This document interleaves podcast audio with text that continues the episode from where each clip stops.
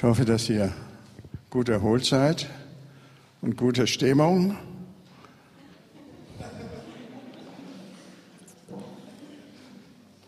Ihr, ja,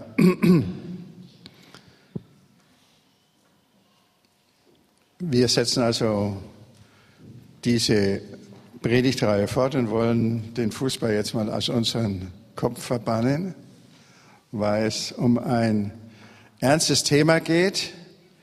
Kämpfe den guten Kampf des Glaubens.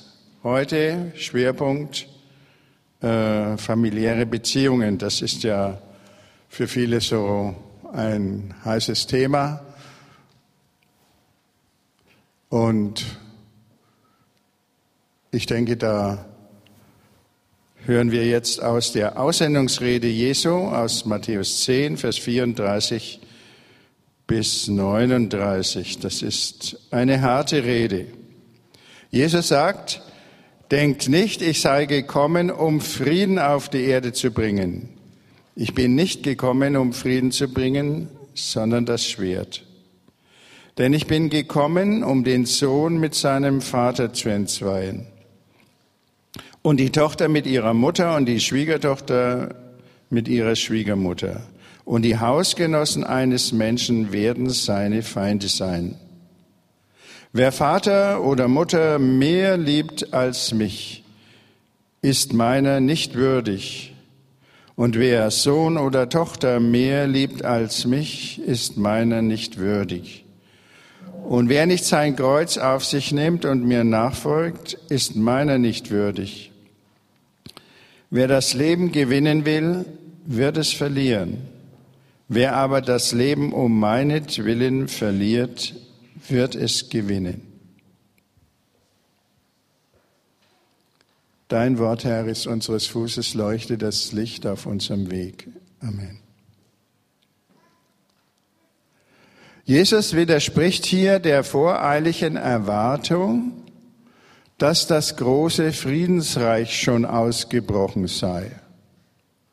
Das haben sich ja viele seiner Zeitgenossen und viele Menschen aller Zeiten bis heute gewünscht. Wir denken dabei an den Propheten Jesaja, der im neunten Kapitel von dem kommenden Messias als dem Friedefürst gesprochen hat. Da heißt es, seine Herrschaft ist groß und der Friede hat kein Ende. Diese Zeit freilich ist noch nicht gekommen. Ähm, Im Gegenteil, der Kampf verschärft sich. Jesus zitiert hier ein anderes Prophetenwort vom Propheten Micha, Kapitel 7, Vers 6. Das ist ein Zeitgenosse des Jesaja, der Micha. Und der sieht also den Verfall der Gesellschaft seiner Zeit und sagt, denn der Sohn verachtet den Vater, gegen die Mutter erhebt sich die Tochter, die Schwiegertochter gegen die Schwiegermutter. Feind sind sich die eigenen Hausgenossen. Trotzdem gibt der Prophet Micha den Glauben nicht auf und schreibt weiter, ich aber spähe aus nach Jahwe. Ich harre auf den Gott, der mir hilft. Mein Gott wird mich erhören. Es ist nicht so, dass Jesus die Hoffnung auf den großen endgültigen Frieden aufgegeben hätte. Aber indem er hier nicht Jesaja zitiert, sondern Micha, macht er klar, dass diese große Friedenszeit noch nicht angebrochen ist. Das äh, bringt ja immer wieder Verwirrung in die, die Reihen, auch der Christen und der Nichtchristen. Jedes Mal, an jedem Weihnachten kann man in der Zeitung lesen, der Engel sagt, ich verkündige euch große Freude, äh, die allem Volk widerfahren wird. Und äh, der Engelchor singt Friede auf Erden den Menschen des Wohlgefallens. Und dann fragen die Leute, wo ist dieser Friede? Ist das alles nicht wahr? Kann man das alles vergessen? Ist das nicht nur ein Wunschbild, ein Trugbild? Manchmal ist es so, dass man an Weihnachten so eine Waffenstillstandspause macht und danach geht's wieder weiter mit dem alten Krieg. Im Großen und im Kleinen, in der Politik wie in den Familien und Betrieben oder wo eben Menschen zusammen sind. Und wir selber geraten dann auch in Schwierigkeiten. Wenn es bei uns in der Familie zum Beispiel keinen Frieden gibt, dann sind wir enttäuscht. Wir denken, wir haben uns auch dem Glauben zugewandt, wir wollen Jesus nachfolgen. Und genau das ist es, was in manchen Fällen die Probleme bringt, weil die Kinder andere Wege gehen oder die Eltern mit unseren Wegen nicht einverstanden sind, weil Ehegatten äh, nicht gemeinsam den Weg des Glaubens gehen. Und dann ist man verunsichert. Äh, es gibt ganz viele liebe Leute, äh, die suchen die Schuld dann bei sich selber. Nicht alle machen das. Manche schieben die Schuld auch immer den anderen zu. Aber gerade die lieben Leute, die muss man dann beruhigen. Und Jesus sagt, äh, wenn kein Friede da ist, ist das nicht ein Zeichen, dass du irgendwas falsch gemacht haben musst. Kann natürlich auch sein, nicht? Das muss man schon äh, genau untersuchen. Aber es muss nicht sein. Es kann auch Streit geben um Jesu Willen. Eigentlich ist der Kampf das Normale. Oft ist Kampf das einzig Richtige, der Kampf, Jesus nachzufolgen, ohne Kompromisse, aber auch ohne die Liebe zu den Mitmenschen, zu der eigenen Familie zum Beispiel, zu verlieren.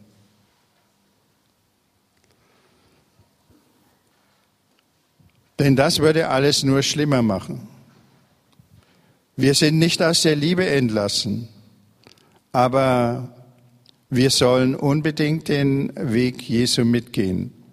Das Schwert, das Jesus bringt, von dem er hier redet, das ist nicht für unsere Hand bestimmt, sondern es ist oft gerade unseren Widersachern gegeben. Die anderen ergreifen oft Gewalt und Schwert gegen uns. Gläubige aller Zeiten und Religionen haben gemeint, sie müssten für den Glauben mit Gewalt kämpfen. Im Islam ist das vollkommen deutlich. Mohammed war ein großer Kriegsherr und hat viele Länder erobert. Aber Jesus hat zu seinen, auch Christen haben das getan, die Kreuzige sind äh, ein, ein Beispiel für einen falsch verstandenen Kampf des Glaubens. Jesus hat zu Petrus gesagt, stecke dein Schwert weg, wer zum Schwert greift, wird durch das Schwert umkommen. Gewalt gegen andere ist nicht christlich, nicht im Sinne Gottes. Der geistliche Kampf ist ein Kampf, der vor allem auch durch Leiden ähm, geführt wird. Jesus selbst zieht den Weg ans Kreuz und ins Leiden vor, weil er wie Micha auf den Herrn schaut. Was hatte der Prophet gesagt? Ich harre auf den Gott, der mir hilft mein Gott wird mich erhören. Die Gegner werden nicht siegen. Das glauben wir. Der Herr wird siegen.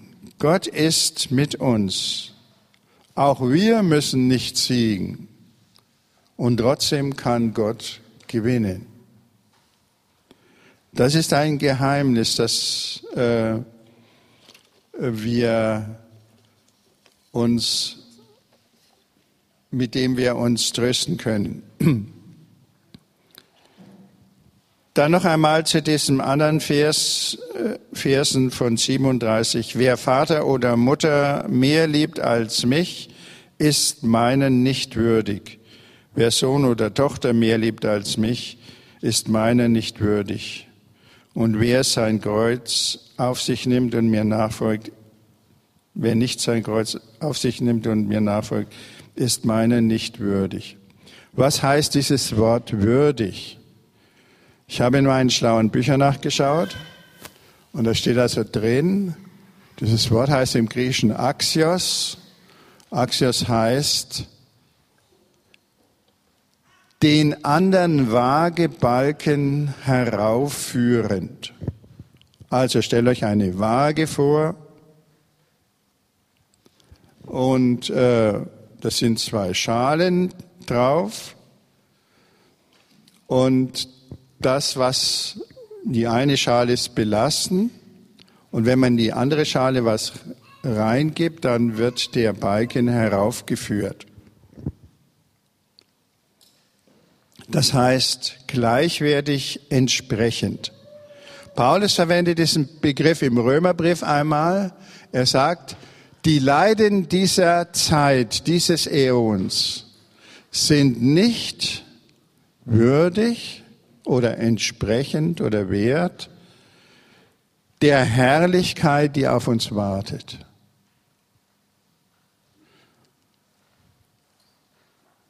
Also,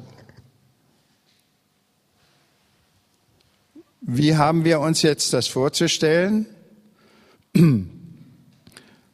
Ich denke, dass Christus sozusagen äh, auf die Waage, in die Waagschale geworfen hat, sein ganzes Leben, sein Leiden, seinen Tod. Und er, damit sind wir aufgefordert, wenn wir ihm entsprechen wollen, es ähnlich zu machen, in diesem Geist zu leben. Das ist würdig oder, wie man sagt, angemessen. Es geht hier nicht um Leistungen und Werke, die einer zu vollbringen hätte. Was Christus eingebracht hat, in die Waagschale geworfen hat, das sollen wir auch erwägen und entsprechend im gleichen Geist handeln. Das ist, denke ich, wichtig. Äh, und wenn wir, wenn wir das tun, werden wir mit Christus siegen. Auch das Wort wichtig, das kommt ja auch von Gewicht und Wiegen und das hängt damit zusammen. Es ist wichtig, es ist erwägenswert. Wenn wir in unseren familiären Beziehungen Schwierigkeiten haben, dann denken wir, erwägen wir, was Christus für uns getan hat. Und dann wird sich die Waage heben unser, und alles kommt sozusagen ins Gleichgewicht, wird ausgewogen werden. Das ist eine ganz andere Stimmung, als wenn man von irgendeinem Herrscher ähm, oder Befehlshaber befohlen kriegt, mach dies, mach das. Und das und das musst du leisten. Wir müssen nichts leisten, wir müssen nur das erwägen, was Christus für uns getan hat. Ähm, ich denke, dass in den persönlichen Beziehungen, die wir leben, Beispiele ganz wichtig sind. Wie hat es Jesus selber gemacht?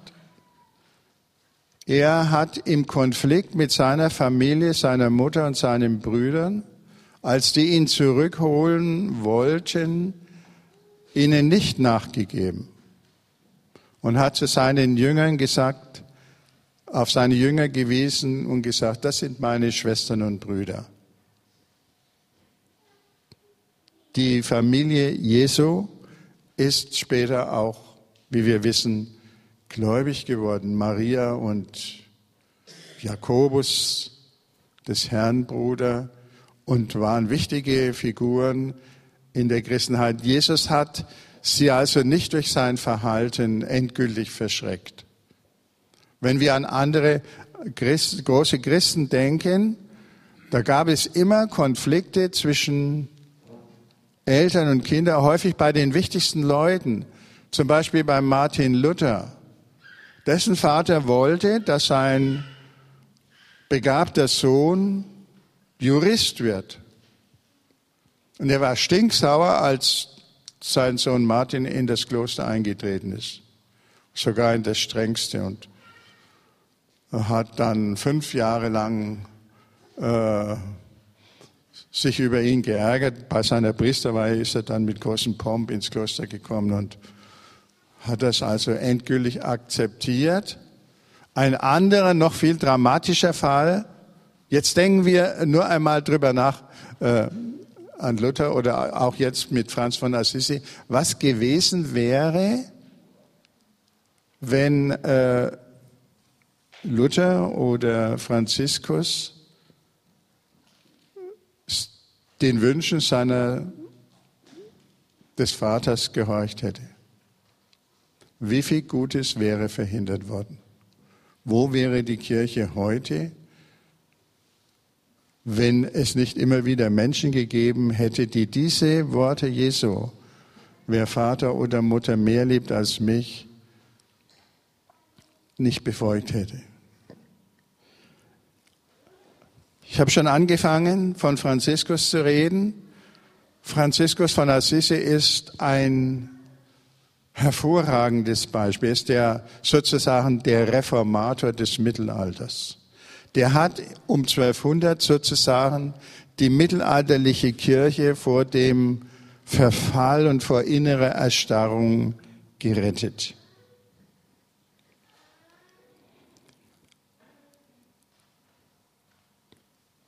Gott hat ihn, äh, Jesus hat ihn angeredet.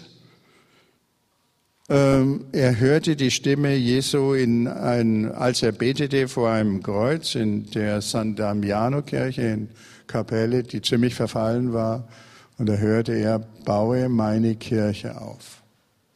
Das hat der Franziskus, eins, der Sohn eines reichen Tuchhändlers, sein Vater Pietro Bernardone war sehr, sehr reich und er hat den Franz schon zum Teilhaber an seinen Geschäften gemacht und hat sich natürlich für ihn einen entsprechenden Lebensweg äh, ausgedacht gehabt. Und nun äh, fängt der Franziskus an und äh, läuft sozusagen weg, will von diesen ganzen Geschenk, äh, Geschäften nichts mehr wissen. Er äh, verschenkt äh, die Dinge, äh, die Geld zur Renovierung äh, dieser Kapelle an den Priester, der will es zunächst einmal gar nicht annehmen. Und dann ist der Vater stinksauer. Der Sohn Franz verbirgt sich eine Zeit lang, aber irgendwann stellt er sich doch dem Vater und der sperrt ihn ein in, ein, in den Keller und tobt da herum und will ihn also von seinem Weg, von seiner Berufung losbringen. Äh, Ohne Erfolg. Und dann sitzt also der Franziskus im Keller.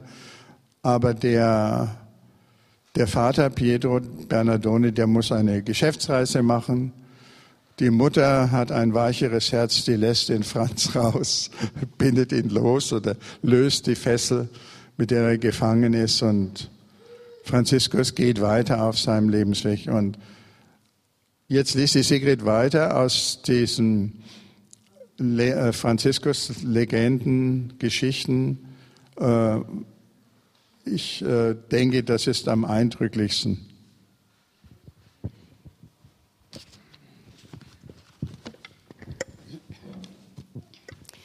Inzwischen kehrte der Vater zurück und da er den Sohn nicht mehr vorfand, überschüttete er Sünde auf Sünde häufend die Mutter mit seinen Beschimpfungen. Dann lief er zum Palazzo Comunale, um vor der städtischen Behörde Klage über seinen Sohn zu führen. Ihm lag jetzt daran, dass Franz das Geld, das er widerrechtlich von zu Hause fortgeschleppt habe, dem Vater zurückzuerstatten. Als die Ratsherren ihn so erregt sahen, ließen sie Franz durch einen amtlichen Boten rufen, dass er vor ihnen erscheine. Er aber erklärte dem Boten, er sei durch Gottes Gnade frei und nicht verpflichtet, den Ratsherrn Folge zu leisten, da er in den Dienst Gottes des Allerhöchsten getreten sei. Da die Räte ihm nicht Gewalt antun wollten, erklärten sie dem Vater, da er den Dienst Gottes angetreten hat, ist er unserer Macht entzogen. So musste der Vater erkennen, dass er bei den städtischen Behörden nichts ausrichte und wandte sich an den Bischof von Assisi, um die Klage bei diesem anhängig zu machen. Der Bischof war ein Mann von Einsicht und weisem Urteil. Er ließ Franz auf gebührliche Weise zu sich bestellen, er solle erscheinen und auf die Klage des Vaters Rede und Antwort stehen. Franz erklärte dem Boten, zum hochwürdigen Bischof werde ich kommen, er ist der Vater und Herr der Seelen. So erschien er denn vor dem Bischof und wurde von diesem mit großer Freude empfangen. Der Bischof sprach zu ihm, Dein Vater ist aufs äußerste wider dich aufgebracht und gar sehr erzürnt. Willst du also Gott dienen? Gib ihm das Geld, das du hast, heraus. Vielleicht gehört es ohnehin zu Unrecht erworbenem, und so wäre es nicht nach Gottes Wohlgefallen, wolltest du es um der Sünden deines Vaters willen zum Bau der Kirche verwenden. Und hat er einmal das Geld zurückerhalten, so wird, sich, so wird sich sein Zorn besänftigen. Also Mut, mein Sohn, vertraue auf Gott, Handle männlich und fürchte dich nicht. Gott wird dir helfen und dir reichlich zukommen lassen, was zum Bau der Kirche nötig ist. Da erhob sich der Mann Gottes in freudiger Bewegung und vom Wort des Bischofs ermuntert, brachte er das Geld herbei und sprach, Herr, nicht nur das Geld, das ihm gehört, will ich ihm freudigen Herzens wiedergeben, sondern auch die Kleider. Rasch begab er sich in ein Gemach des Bischofs und nachdem er sich aller seiner Kleider erledigt hatte, kam er nackt zurück, legte Kleider und Geld vor dem Bischof und vor seinem Vater in Gegenwart aller anderen nieder und sprach, Hört ihr alle und versteht es wohl.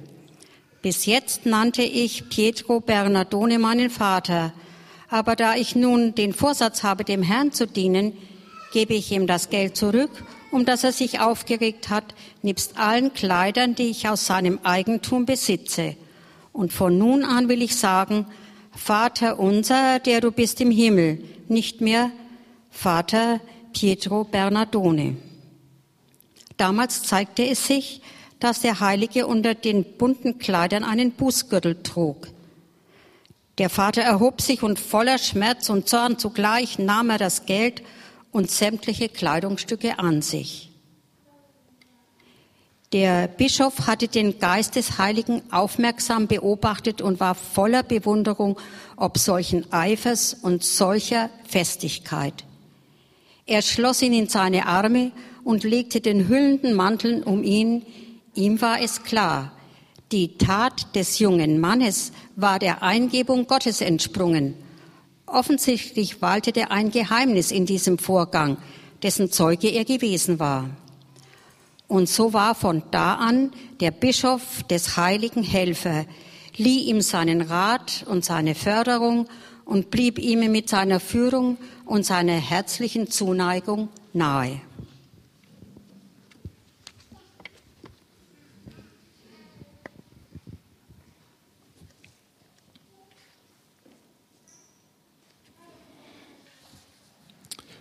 Der Pietro Bernardone hat übrigens nicht nachgegeben.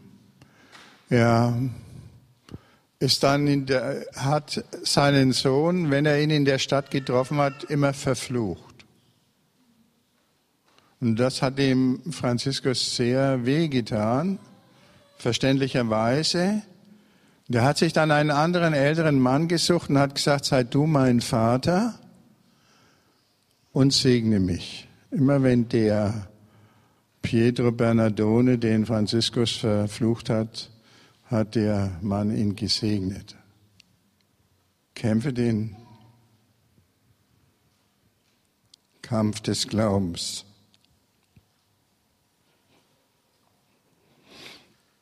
Ja, äh, wir,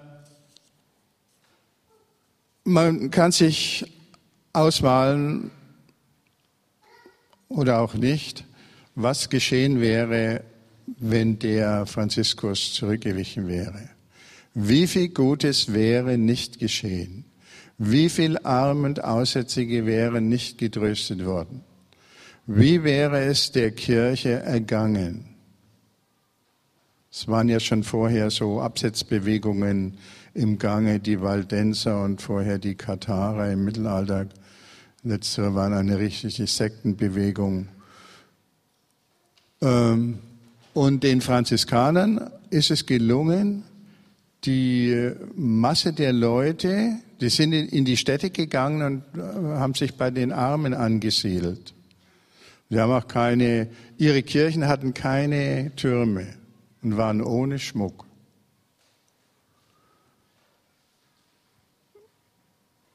Wir können uns auch einmal fragen, wenn manche sind ja gerade eben so liebenswerte Leute, sind oft geneigt, an manchen Stellen falsche Kompromisse zu machen. Es gibt richtige, aber es gibt eben auch falsche Kompromisse.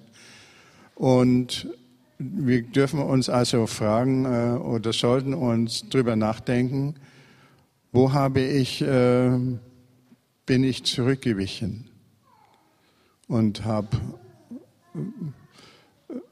bin, waren mir die Angehörigen wichtiger als äh, mein Glaube an, an Christus? Das ist eine ernste Frage, die wir uns immer wieder einmal stellen sollten und man kann ja auch sein seine Taufe oder Konfirmationsversprechen oder was Lebensübergabe war, sich immer wieder einmal erneuern. Und sich fragen, was will Gott Gutes durch mein Leben tun? Durch, äh, dadurch, dass ich, dass Christus äh, für mich sein Leben in die Waagschale geworfen hat. Wir wollen das erwägen. Und wir dürfen davon ausgehen, wie der Prophet Micha, wir schauen auf den Herrn, was er schenken wird. Gott möchte auch durch uns Gutes in dieser Welt bewirken. Und am Ende wird der Herr der Sieger sein. Und wir werden uns freuen über alles, was wir in seinem, wo wir an seinem Reich haben mitarbeiten dürfen. Durch äh, diese Geschichte mit dem Franziskus, seinem Vater, der ihn immer wieder verflucht hat, äh, und den Menschen, der für den Franziskus dann gebetet hat, bin ich äh, drauf gekommen, dass wir einfach einmal äh, einander segnen könnten. Jetzt, äh, die Musik wird dann spielen und dass ihr dem anderen segnen könnt, besonders in seinen Familienbeziehungen. Ähm, ist ein ganz einfaches Mittel. Ähm, ich denke, es äh, kommt sehr viel Gutes dabei herüber, dass wir auch ermutigt werden, äh, auf unserem Weg einfach dem anderen sagen, ich segne dich oder Gott segne dich und behüte dich und lasse sein Angesicht über dir leuchten und Ja, setze dich zum Segen in deiner Familie. So ähnlich, ihr könnt das formulieren, wie ihr wollt. Ihr habt jetzt äh, Zeit, das zu tun. Und danach kommen die, werde ich das Mikrofon weitergeben und kommt noch eine Ansage.